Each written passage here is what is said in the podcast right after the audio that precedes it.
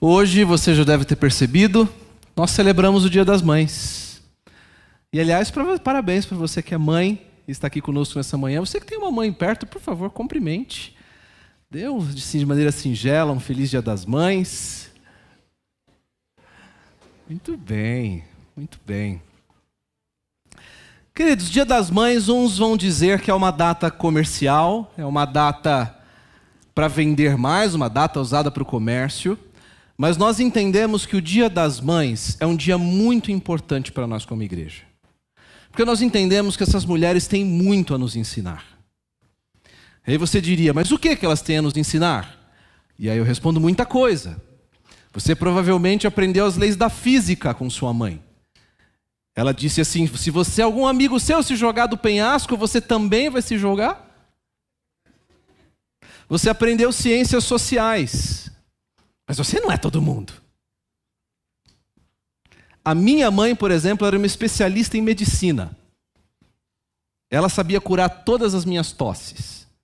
Era só eu dizer algo para ela que ela dizia: quando eu chegar em casa, você vai ver o que é bom para tosse.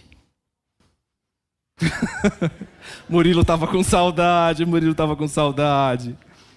Ou então nós aprendemos aritmética com nossas mães, não foi? Ela dizia: olha, se eu contar até três, um, a gente já sabia correndo, não é? Mães têm muito para nos ensinar, mas nós entendemos que essas mulheres têm algo ainda maior para nos ensinar do que meramente frases que nós vamos repetir para os nossos filhos também. Elas têm muito a nos ensinar sobre a capacitação da graça de Deus. Ela tem tudo para nos ensinar sobre nossas fraquezas, sobre os nossos medos e, sobretudo, como desenvolver um maior, um amor muito maior pelos outros do que por nós mesmos. Aliás, é nas Escrituras que o próprio Deus se apropria do amor de uma mãe para dizer ao povo o amor que ele tem pelos, por, por eles. Deus diz em Isaías 49,15: haverá mãe que possa esquecer seu bebê ainda na mama e não ter compaixão do filho que gerou? Ele diz: embora ainda ela possa esquecê-la, esquecê-lo, eu jamais esquecerei. Não resta dúvidas de que no amor de mãe e no ministério de mãe, como uma das nossas mães disse no vídeo, reside para nós um exemplo e uma inspiração para a nossa própria vida. Por isso, hoje, nós vamos fazer algo inédito na nossa comunidade. Nós vamos fazer algo totalmente novo. A exposição da palavra de Deus hoje ela virá de uma mãe. Ela vai nos ajudar a olhar para as Escrituras e encontrar para nossas vidas capacitação, significado e, mais importante, a graça de Deus. Juntos, hoje, nós, homens, mulheres, filhos, pais, nós vamos compreender de uma maneira especial a como a graça de Deus se manifesta na vida de uma dessas mulheres.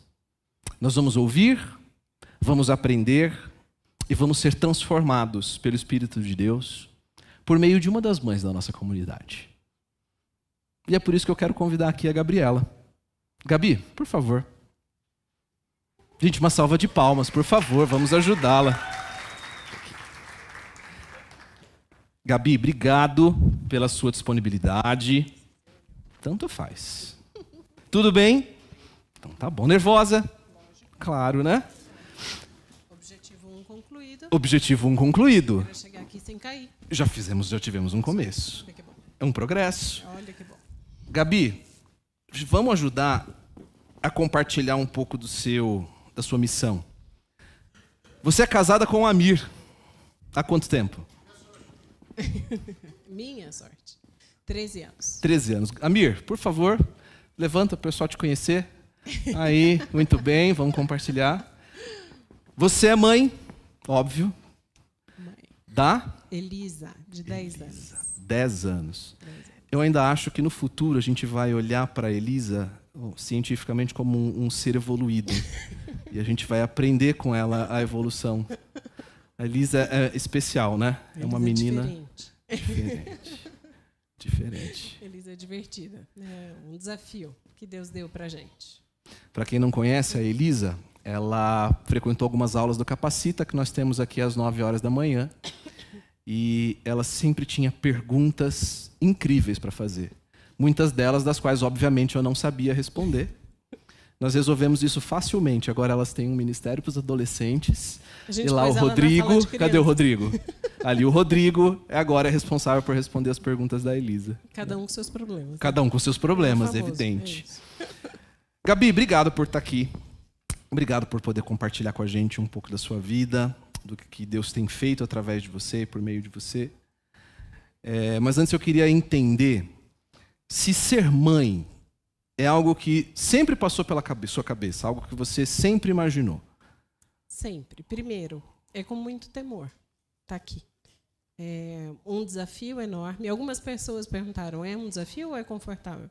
É muito um desafio enorme. É com muito temor e é é debaixo de muita oração e sabendo que eu não sou melhor do que nenhuma mãe que está aqui. É sabendo que é Deus transformando e Deus agindo.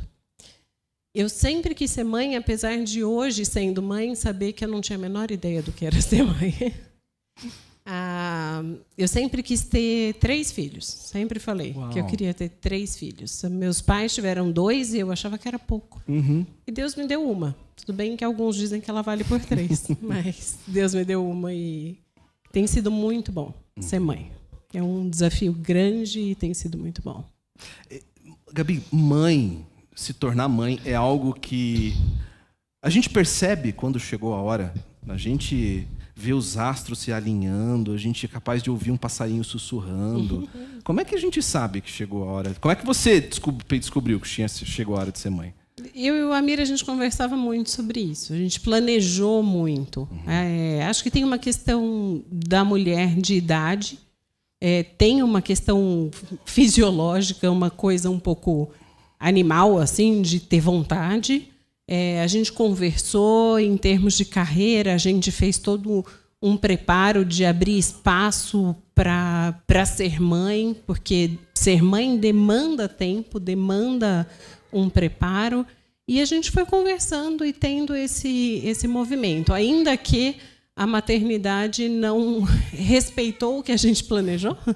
Lógico, é, por questões de saúde, eu imaginava que eu demoraria muito a engravidar. Uhum. E, isso aconteceu muito rápido e de uma maneira totalmente diferente do que a gente planejou. E, e de repente eu já estava grávida, e no momento que eu estava grávida, estavam os dois desempregados. Então foi uma avalanche de Uau. emoções. Mas foi assim, no nosso caso foi uma coisa planejada, ainda que não tenha saído conforme o planejado. Pois é, quando a gente fala de maternidade, muitos pais têm um, um cronograma, um planejamento, uh, expectativas do que vão, do que realmente acontece, né, do que de como é ser mãe. Mas você teve muitas surpresas, né? Como é que foi lidar com essa, esse choque de realidade durante a gestação e principalmente depois do parto? A maternidade ela mostra para gente que o que o controle não faz parte dela. e no nosso caso isso começou muito cedo, né? A, a, minha gestação ela foi muito fora do padrão. Então, com 20 semanas eu entrei de repouso e descobrimos que a minha gestação era de altíssimo risco. Precisei ficar seis semanas de repouso. Elisa nasceu é, com 990 gramas, ficou quase 70 dias na UTI é, risco de vida para ela, eu quase morri também. Então foi assim, teve, teve de tudo. Caramba. Então foi uma. Logo no começo, é, Deus mostrando que o controle estava muito longe da gente e que a, a história já ia começar totalmente diferente do planejado. E acho que isso é um desafio muito grande na maternidade, mesmo quando a maternidade não começa assim. Uhum. E, e hoje, quando você olha para a sua vida, já 10 anos depois de ter se tornado mãe, uh, que diferença você vê hoje na Gabriela? Entre a Gabriela antes da Elisa e a Gabriela depois da Elisa? Eu acho que esse tema é um dos principais. Gabriela de antes é, amava uma planilha e o controle. Gabriela de hoje também ama, mas ela consegue é, entender muito melhor a providência divina. O, o Amir tem uma frase que é: Vamos ver como Deus vai nos surpreender nessa situação. E a Gabriela de antes fazia: Ui, não. A Gabriela de hoje consegue entender e lidar um pouco melhor com essa situação. E eu acho que a segunda questão é, é a UTI molda uma mãe mais leve, uma mãe um pouco mais amorosa. É... E foi misericórdia de Deus na vida da Elisa isso. Porque se eu sou uma mãe dura hoje, sem a UTI, coitada dela. Acho que Deus sabia que eu precisava passar por essa etapa para amansar a fera e ser uma mãe é, palatável para ela. Então, acho que são as duas mudanças principais que eu vejo. Caramba. Gabi, o que deu para perceber na sua história é que ser mãe é fechado de mudanças, de transformações, de uh, descobertas de que nos falta o controle, né? Hoje de manhã no Capacita a gente brincava que ser pai, ser mãe, na verdade, é como caminhar por um parque, pelo Jurassic Park, né? Uh, mas diante de tanta de tantas situações, de tantas mudanças, de tantos medos, de tantas incertezas. como é que você acha que as Escrituras, como é que você acha que a Bíblia ajuda mães nessa sua tarefa? Dada por Deus, um ministério dado por Deus. Como Deus usa a sua palavra para dar auxílio, conforto e orientação. É, eu acho que a grande dificuldade das mães com as escrituras é uma busca por respostas a problemas pontuais. Então, eu tenho um problema pontual na maternidade e eu busco uma resposta pontual. E eu não vou achar na Bíblia uma resposta pontual para o meu problema pontual na maternidade. A Bíblia tem muito mais é, orientações gerais que eu vou aplicar aos meus problemas. Então, ela tem orientações gerais sobre criação, criação de filhos que eu vou aplicar aos problemas pontuais que eu tenho. Ela tem orientações gerais que talvez nem sejam de criação de filhos, que eu vou aplicar à criação de filhos. É, e isso é uma dinâmica que a gente tem visto e que eu faço na minha maternidade, de a gente buscar soluções, e não só na Bíblia, a gente buscar soluções miraculosas, soluções mágicas para aquilo que é o problema. Então, vamos lá. É, eu tenho uma situação, né? Crianças de dois, três anos. Todo mundo sabe que é uma situação, é o auge da primeira infância. É a, a, a idade mais difícil de se lidar com uma criança na primeira infância. O auge do auge, vamos dizer, é o desfraude. É muito difícil lidar com o desfraude. Nossa, é uma situação super difícil. O que a Bíblia fala sobre o desfraude? Absolutamente nada. Não fala nada. Quer dizer que a Bíblia não serve para nada no desfraude? A Bíblia não tem nada que ela possa ajudar uma mãe que está passando por uma situação de desfraude? Não é esse o ponto. O ponto é que a Bíblia vai ter orientações gerais de criação de filhos para tratar, por exemplo, por que, que aquela mãe quer fazer o desfraude naquele momento? Será que é o momento melhor para a criança? Dando um exemplo da, do meu, do desfraude da Elisa. Eu queria fazer o desfraude. E aí a pediatra falou: por que, que você quer fazer agora? Ué, porque está na hora. Não, mas quem disse que está na hora? Eu acho que ela não está pronta. Espera mais um pouco. E no mês seguinte, aquilo foi super fácil. Por que, que eu queria fazer naquela hora? Era uma necessidade minha, não era uma necessidade uhum. dela. Era alguma coisa que estava no meu coração. E aí, a Bíblia, de repente, pode falar para o meu coração de mãe que está procurando alguma coisa, uma ansiedade, de repente, uma comparação que eu estou fazendo com outras mães, e que não tem nada a ver com a criança, não tem nada a ver com o maternar. A Bíblia pode apontar, de repente, uma rebeldia nessa situação do coração daquela criança que está, de repente, desobedecendo objetivamente um critério. Ela não vai falar do desfraude, mas ela vai falar de conceitos gerais que a gente pode aplicar para a questão objetiva. Então, o que a gente tem visto é que as mães têm procurado soluções mágicas para resolver problemas e afastar problemas de uma maneira a atingir um maternar perfeito. E parece que se eu conseguir resolver o desfraude, eu vou ser a mãe perfeita. Se eu resolver só aquele problema, eu vou ser a mãe perfeita. E não é assim que Deus age com a gente, né? Uhum. A minha vida não é assim. Não é tirando as circunstâncias, uhum. mas é tratando alguma coisa dentro da gente.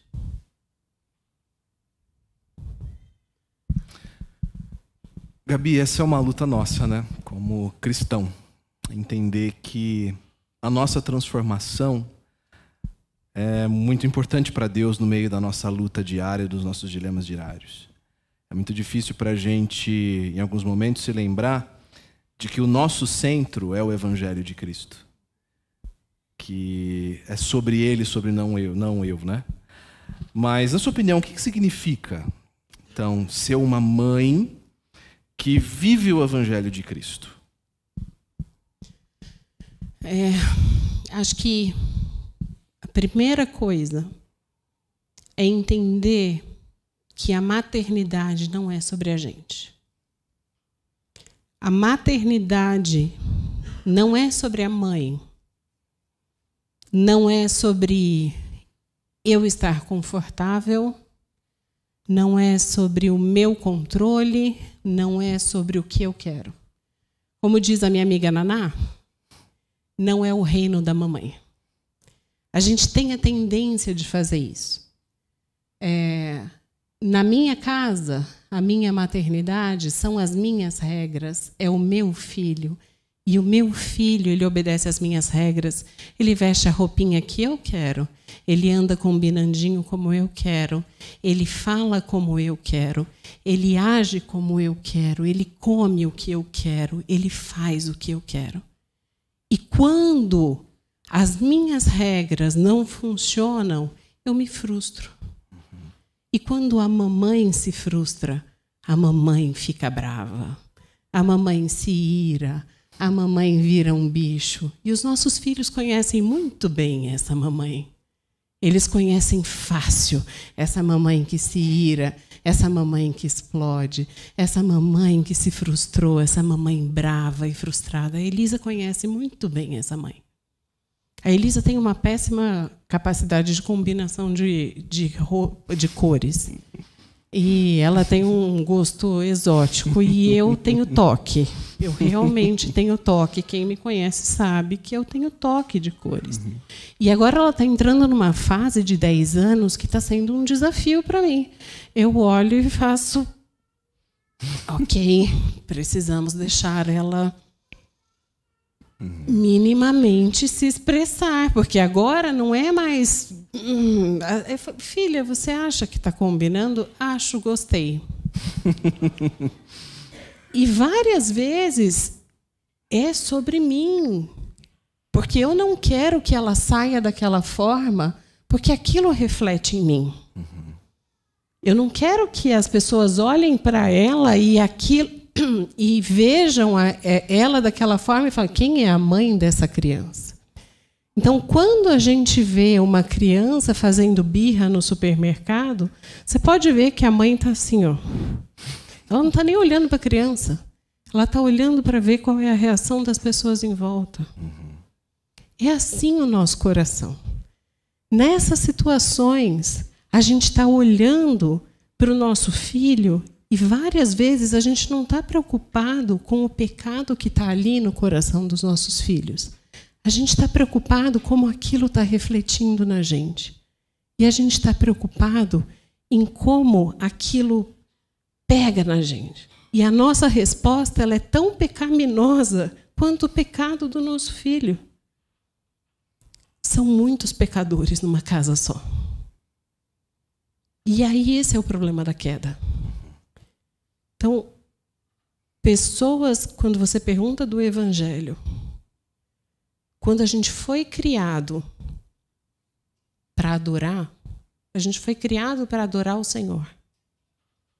E de repente, na maternidade, a mãe está adorando a ela mesma. Está adorando o reino da mamãe. Está adorando a si mesma. Está adorando o reino da mamãe é o reino em que ela tem as regras dela funcionando, tem o controle dela funcionando super bem, ela tem a, o conforto dela. Porque quem não gosta de chegar no fim do dia cansado e ter aquele tempinho para mexer no seu celular tranquila, para assistir o filme, para não ser interrompida?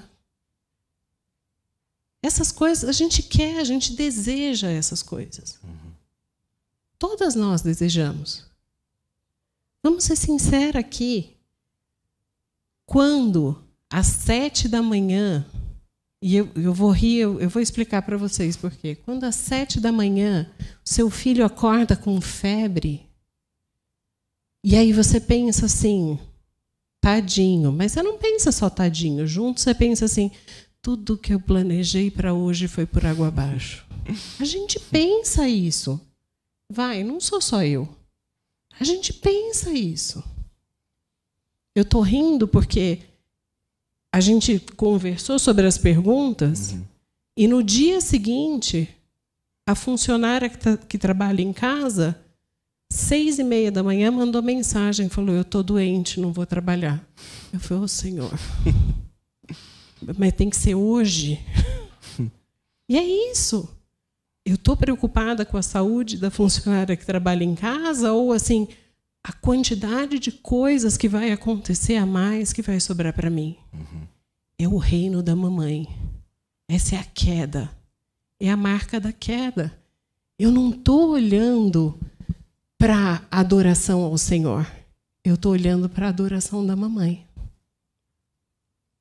É o reino da mamãe. E aí a boa notícia do Evangelho é que Jesus veio e ele viveu uma vida de santidade. Ele viveu uma vida sem pecado. Ele morreu. Ele ressuscitou. E ele deu para a gente o Espírito Santo, que permite que a gente não mais viva uma vida buscando soluções mágicas que mudem as condições exteriores da nossa vida, mas que podem mudar o nosso coração, podem trabalhar no nosso coração e permitem que a gente seja instrumento dele na nossa maternidade. E está aí o desafio. Instrumento dele na nossa maternidade. Filhos, vivam no reino dos céus.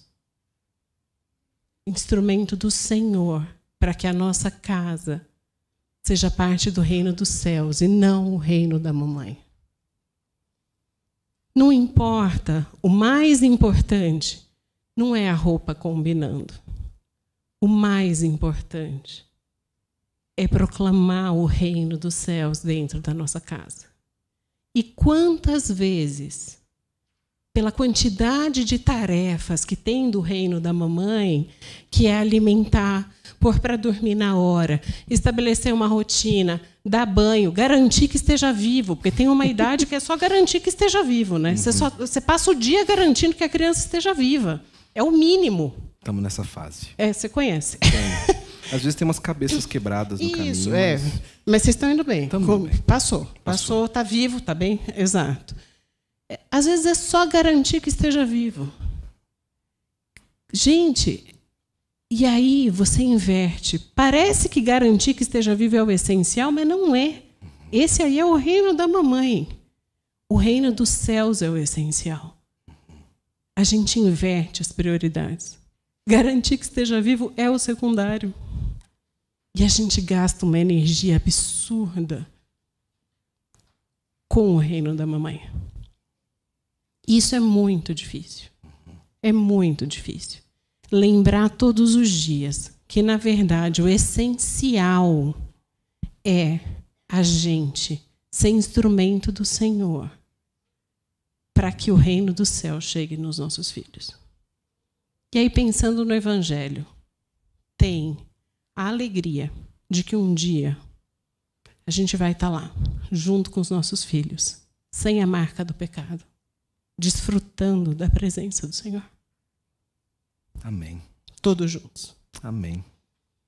Quando a gente pensa na prática, isso tudo, e volta para o exemplo do desfraude, o que, que a gente pode fazer? Eu posso olhar para o desfraude de uma maneira totalmente diferente.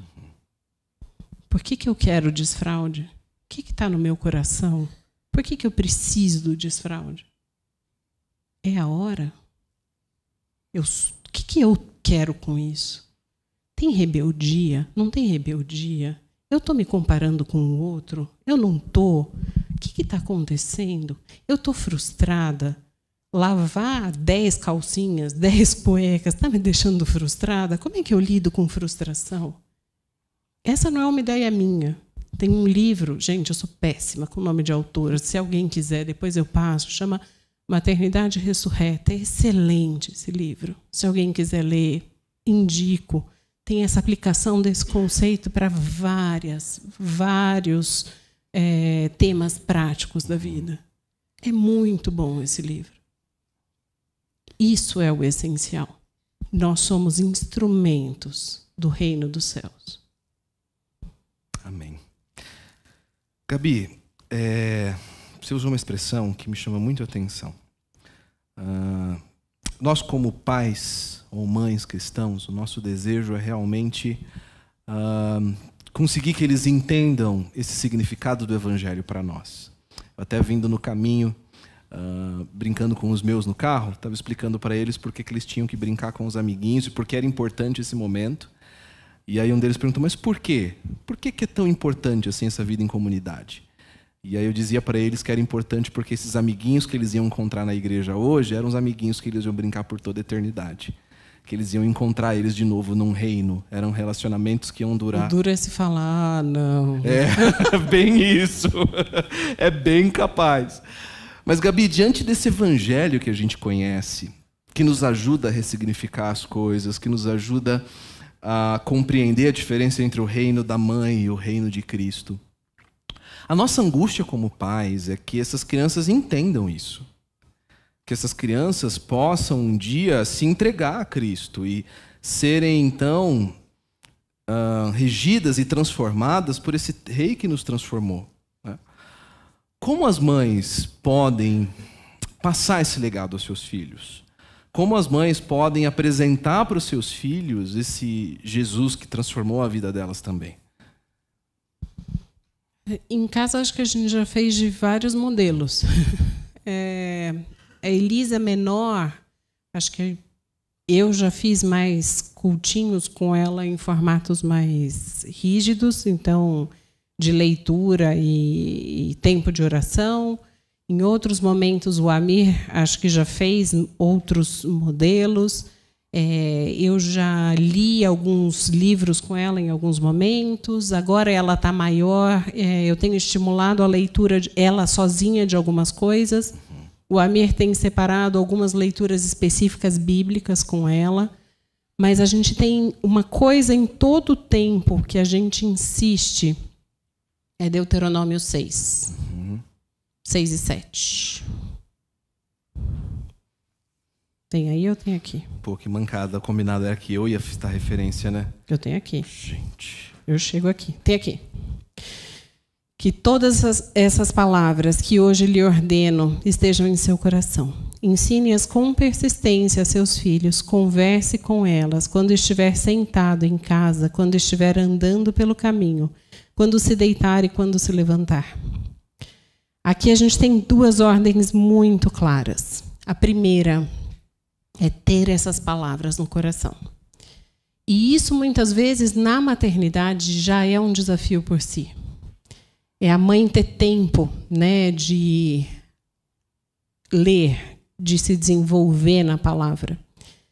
E acho que diante das idades diferentes da, da criança, tem formas diferentes de fazer isso. Às vezes você vai fazer isso por um podcast, às vezes você vai fazer isso num tempo reduzido, você vai ter momentos da sua vida é, que você vai conseguir fazer um seminário, vai ter tempos que você vai fazer de formas diferentes. O importante é fazer, é aprender, é sempre ter a palavra. E esse é o primeiro desafio. Quando seu bebê é pequeno, isso às vezes vai significar cinco minutos com a palavra, mas não deixe de ter cinco minutos com a palavra. Quando seu filho for maior, invista mais tempo, mas não deixe de ter. E o segundo é, de fato, ter tempo compartilhando essa palavra com seu filho. Quando se deitar, se levantar, quando no caminho, é um desafio de estar junto com seu filho o tempo todo e compartilhando experiências na prática, usando o dia a dia para compartilhar. A Elisa é uma criança extremamente questionadora e ela a fala dela sempre traz muito. A fala dela dificilmente a fala dela é uma coisa simples. E quantas vezes eu perco a oportunidade por por estar cansada, por estar distraída. Isso para mim é um peso, porque às vezes eu ouço e aí você faz aquele aham. E ela não deixa passar, ela é implacável. Aí você só ouve ela assim: Mãe, você ouviu o que eu falei?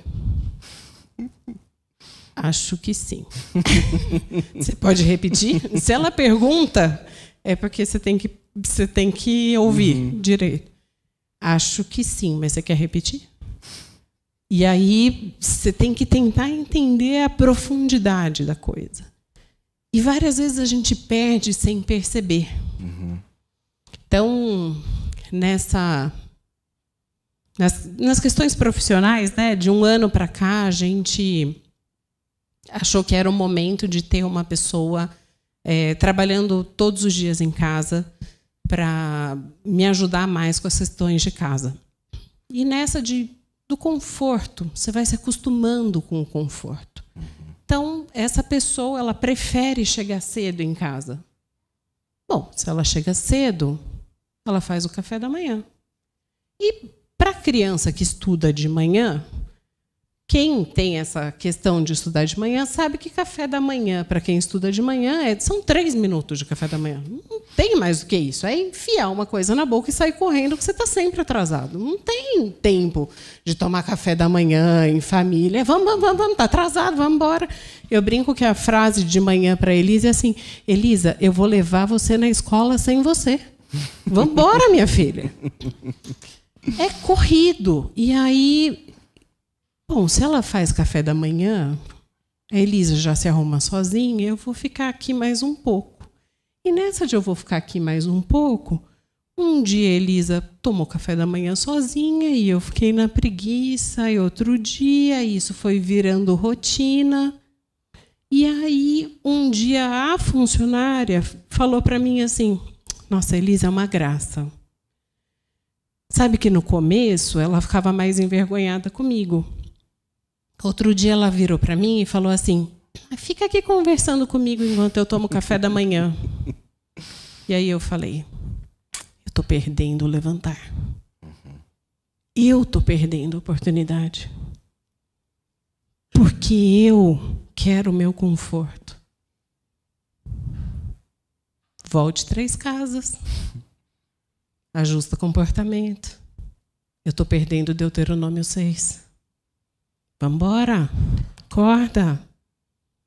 Eu e o Amir, a gente tem na aliança, e foi o versículo do nosso Casamento é o versículo que tem na nossa aliança. Se eu tivesse a voz da Laura, agora eu cantava, mas não vai dar, né? Salmo 78. O que ouvimos e aprendemos, o que nos contaram nossos pais, não encobriremos aos nossos filhos. Contaremos às vindouras gerações os louvores do Senhor, o seu poder e as maravilhas que fez.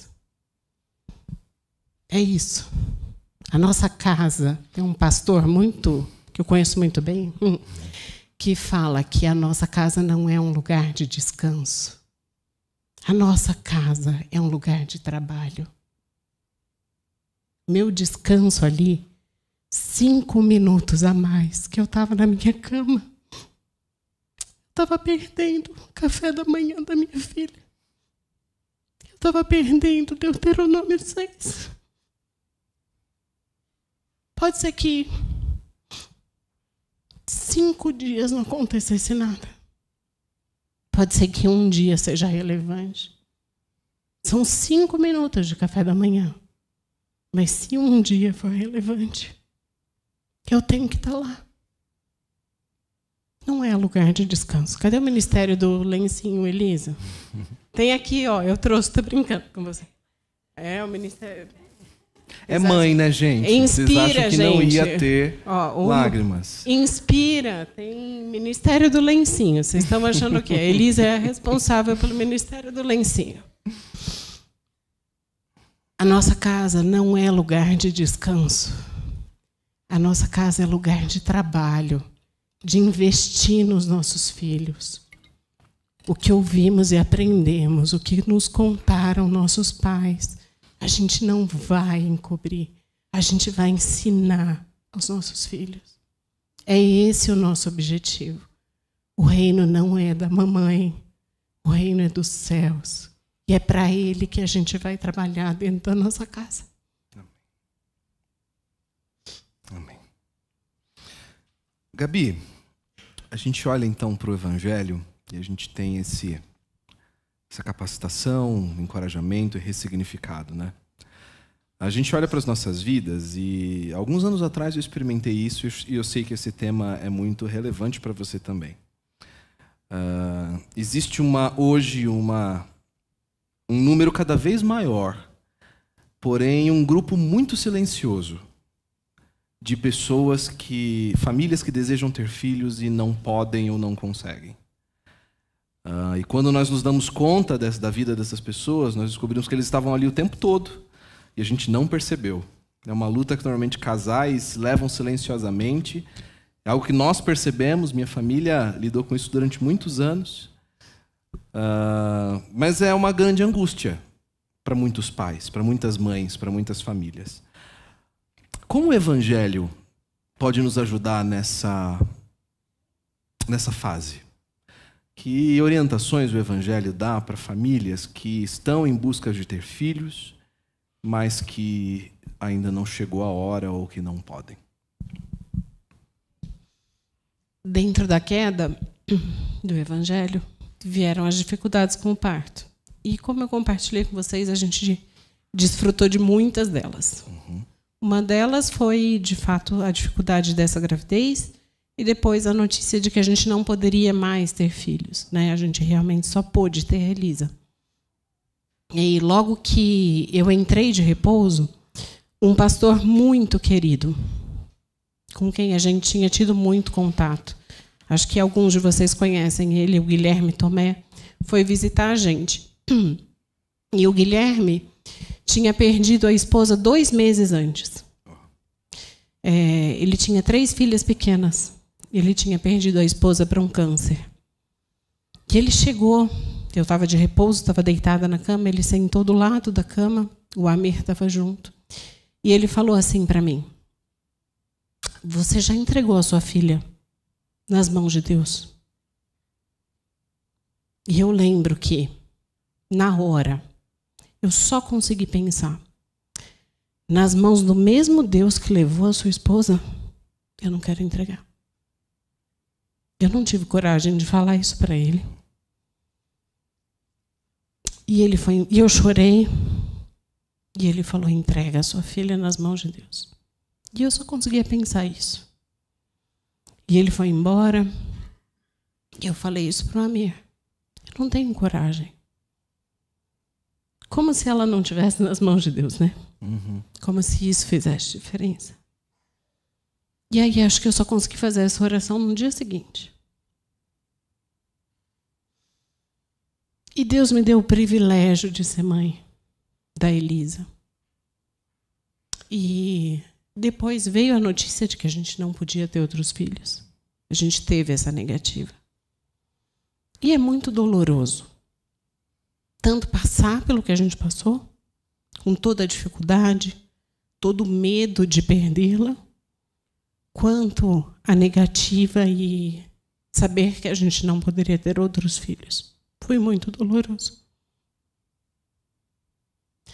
Mas tendo filhos, não tendo filhos, experimentando dessa tristeza, desse viés doloroso da queda. O centro da nossa vida, o significado da nossa vida não é este. O desejo de ter filhos, ele é lícito. Foi Deus que criou esse projeto. O projeto era esse. Mas, tanto a negativa quanto a resposta positiva, ela é colocada diante do Senhor. E a resposta vem do Senhor. E a dedicação ao Senhor, com o sim ou com o não, é o que faz a nossa vida ter propósito. Então, se você está experimentando essa dor, meu conselho para você é: entrega na mão do Senhor, do jeito que eu entreguei a vida da Elisa lá atrás. E na condição que você tiver, glorifica o seu Senhor, como você tiver. E sirva o seu Senhor como você tiver. Deixe ele agir. É o melhor que você pode fazer com a sua vida. Não é que não vai doer, mas é o melhor que você pode fazer com a sua vida. Muito bem. Gabi, já tem uma expressão que diz que nasce um filho, nasce uma mãe, e com eles nascem os palpites, né? Uh, pessoal, cadê o Murilo? Tá ali. A Mia tá ali. Uh, com certeza já devem ter ouvido centenas de dicas do que fazer, né? Faz isso para dormir, não faz isso para dormir, não, você está fazendo errado, tem que ser desse jeito, né? Mas essa é uma realidade que me parece que acompanha as mães por toda a vida ou por grande parte da vida, né? Sempre tem alguém dizendo para a mãe o que ela deve ser, o que ela deve fazer, o que é maternidade, o que não é maternidade, né? Uh, você percebe isso nas mulheres? Você percebe isso nas mães? O que, que, que, isso tem causado na, na, vida dessas mulheres? Acho que tem dois lados, né? Acho que tem quem muito fala e atualmente tem quem pouco ouve. Uhum. É, acho que tem uma falta de sabedoria, de fato, de dar espaço para uma mãe que se descobre. Eu não acho que nasce uma mãe. Acho que nasce uma proponente a mãe, que está aprendendo a ser mãe. Né? É difícil aprender a ser mãe. Tem uma criança que está aprendendo a, a, uma vida fora de um útero, né? então está aprendendo a dormir, está aprendendo a mamar, está aprendendo um monte de coisa. E tem uma mãe que está aprendendo a ser mãe. Ninguém nasce uma mãe. E tem um monte de palpite. Só que hoje tem um monte de teoria junto. E tem uma mãe que leu um monte, que se convenceu de uma teoria. E junto nasce uma arrogância de achar que só aquela teoria funciona. E de esquecer que existe uma sabedoria de quem te criou também. E que se você está aqui hoje, talvez quem te criou tenha alguma sabedoria que deu certo. Puxa vida, sabedoria dos, dos é, pais, dos avós, tem seu valor, tem seu lugar. Aprender a dialogar, as pessoas falarem com respeito e você ter o espaço e a humildade de ouvir e reter o que é bom e de não achar que você, porque você leu todas as teorias, já sabe também é bom. Onde é que se perdeu isso tudo, né? Então, antigamente você tinha nascia o bebê, a avó ia lá, ficava um tempo, ajudava. Hoje em dia você não vê mais isso, talvez não precise, talvez precise, cada um tem o direito de avaliar, mas será que a mãe que acabou de receber o bebê realmente já sabe tudo e ela não, não precisa estar tá aberta a ouvir quem já passou pela situação? Porque ela leu um livro? Então, acho que tem os dois lados da moeda. Tem quem muito fala e tem quem pouco ouve. Precisa chegar, é, chegar num equilíbrio disso, porque a gente tem visto mães arrogantes, achando que esse é meu, essa é minha cria, eu não preciso da opinião de ninguém. Há sabedoria em quem já passou a experiência prática.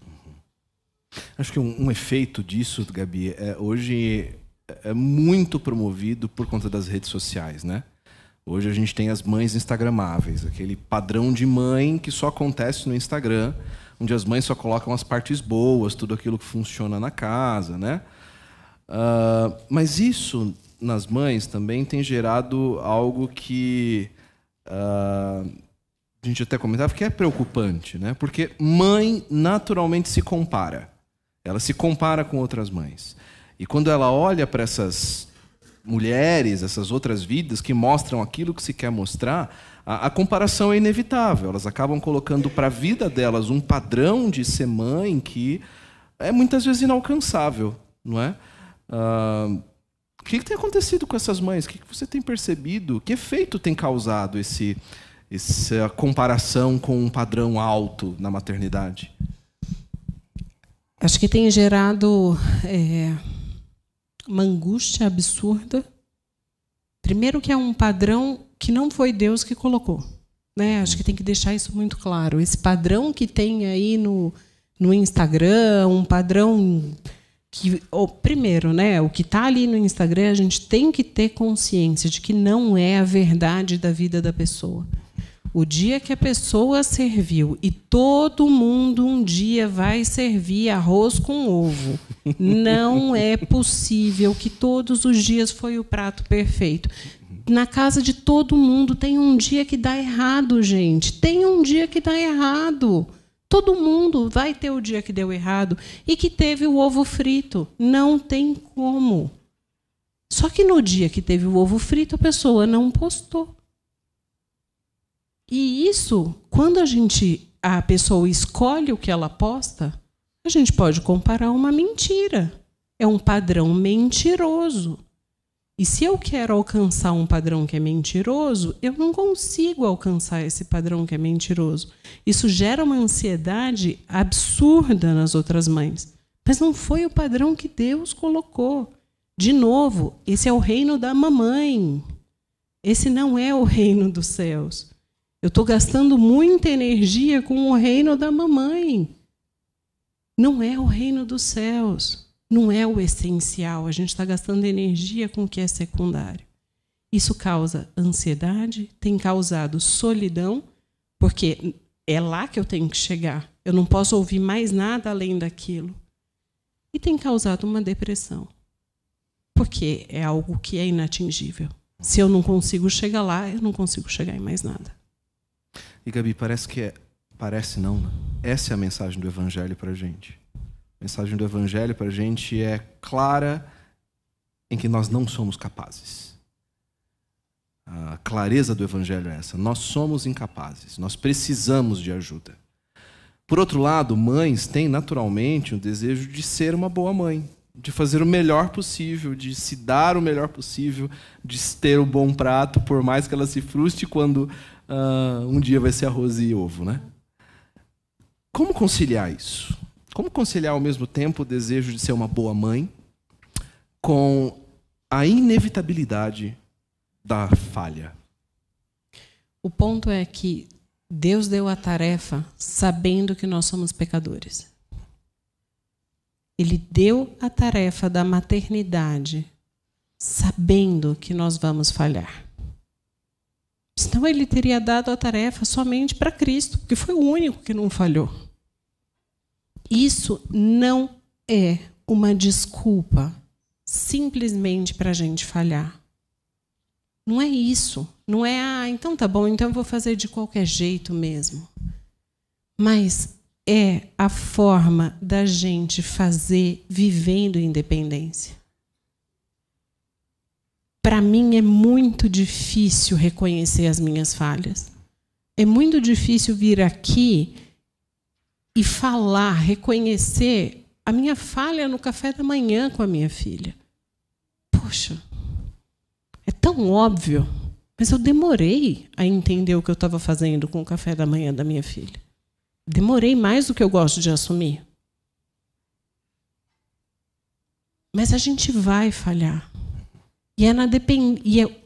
a nossa pecaminosidade, ela nos leva para Cristo. Ela nos leva para apontar para Cristo. E é aí que a gente faz os nossos filhos olharem para o Evangelho e não para o reino da mamãe de novo. Porque eu não quero que a Elisa olhe para mim. Não é para mim, é para Cristo. Porque quando ela vê a minha falha, ela tem a possibilidade, eu tenho a possibilidade de fazer com que ela olhe para Cristo. Porque eu posso virar para ela e falar: minha filha, a mamãe errou com você. Eu preciso te pedir perdão. Porque eu errei com você. Mas tem alguém que nunca vai errar com você. E esse alguém é Cristo. Do mesmo jeito que você falha, eu falho, mas Cristo nunca falhou. E é nele, é para ele que a gente tem que apontar. É para ele que a gente tem que olhar. É essa a maternidade que aponta para o reino dos céus e não para o reino da mamãe. É esse o instrumento que eu tenho que ser como pecadora, com as minhas falhas. Então, as duas coisas que eu posso fazer como pecadora é pedir perdão e viver na dependência do Senhor, apontando para Cristo na dependência, pedindo para o Senhor capacidade, pedindo para o Senhor mais dele, para eu ser a mãe que ele quer que eu seja, e pedindo perdão com humildade para minha filha quando eu falhar com ela. Amém. Gabi, estamos encerrando o nosso tempo. Antes que a gente termine, eu queria te fazer dois pedidos, na verdade. O primeiro é te pedir para dar um recado para as mães que estão aqui hoje. Se você tivesse que dar uma palavra pessoal encorajadora para as mães que estão aqui, que mensagem você daria? Uma reflexão final.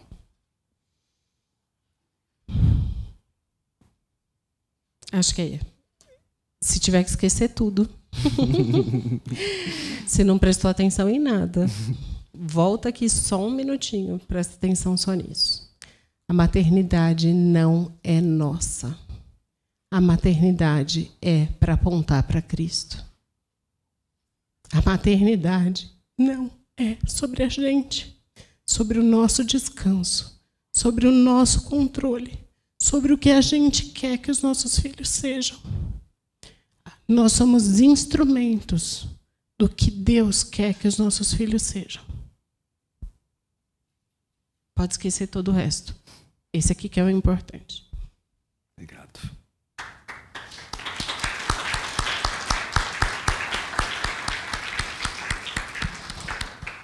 Gabi, obrigado. Obrigado por abrir o coração com a gente. Obrigado por nos ensinar nessa manhã, por transmitir a nós o Evangelho de Cristo, a mensagem da cruz na sua vida. Tenho certeza que inspirou não só nossas mães, mas foi uma grande lição para todos nós cristãos. Como mãe, como alguém que está acostumada a orar por seus filhos, a orar por sua família, muitas vezes em lágrimas, muitas vezes no escuro, no silêncio. Eu queria te fazer mais um pedido. Você pode orar por nós nessa manhã?